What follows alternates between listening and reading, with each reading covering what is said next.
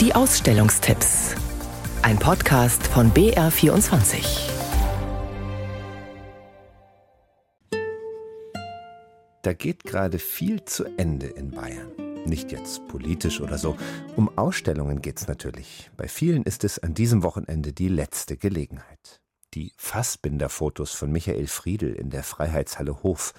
Zu sehen nur noch bis Sonntag. Genauso wie einen Kilometer weiter die Arbeiten vom Videospielkünstler Sebastian Stamm im Museum Bayerisches Vogtland, ebenfalls in Hof.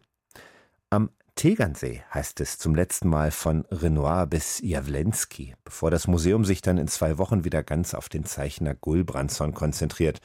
Nach dem ist es ja auch benannt.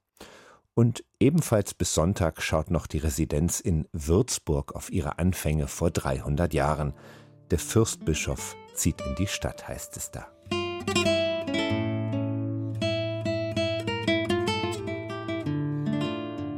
Abschied nehmen, leise Servus sagen. Die Münchner müssen das erst eine Woche später. Bis 15. Januar noch zu sehen ist der Pariser Fotokünstler J.R. mit seinen Street Art Fotos in der Hypo Kunsthalle in der Innenstadt direkt.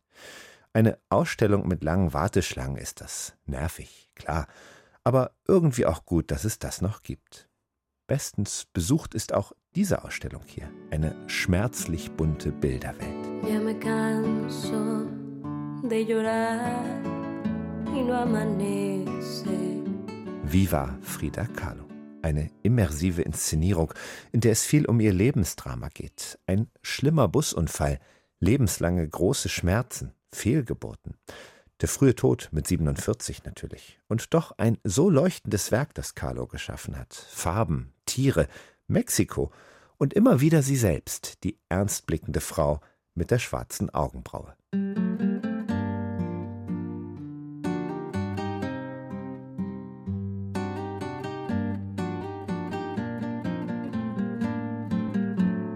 Für eine immersive Inszenierung ist das also der ideale Stoff, sodass man sich im Münchner Utopia hineinbegeben kann, eintauchen kann in ein multimediales, wirklich sehr sinnliches Miteinander von Kunst, Musik und Erzählung. In einer großen Halle ist das, in der es eine niemals langweilige Dreiviertelstunde lang aus allen Richtungen kommt und auf einen einprasselt. Ich dachte immer, ich sei der seltsamste Mensch auf Erden.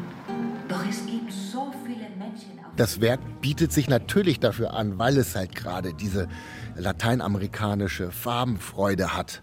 Plus dann doch auch die dramatische Tiefe. Sagt der Co-Produzent der Ausstellung, Nick Hellenbräuch heißt er. Plus, sie war halt einfach eine wahnsinnig faszinierende Frau mit einer wahnsinnig tollen Geschichte. Frida Kahlo war eigentlich ihrer Zeit weit voraus. Als Revolutionärin war sie das, als selbstbestimmt lebende Frau, als Künstlerin. Schon sehr in Ordnung also, dass Carlo, die ja längst eine Pop-Ikone ist, hier nun das ganz, ganz große Überwältigungs- und Ausstellungskino bekommt. Dass diese Ausstellungsform auch ihre Grenzen hat, dass hier womöglich die Seele eher angesprochen wird als der Kopf, darüber lässt es sich dann ja auf dem Heimweg nachdenken und das auch noch etwas länger. Bis 10. Februar noch ist Viva Frida Kahlo zu sehen im Utopia in München.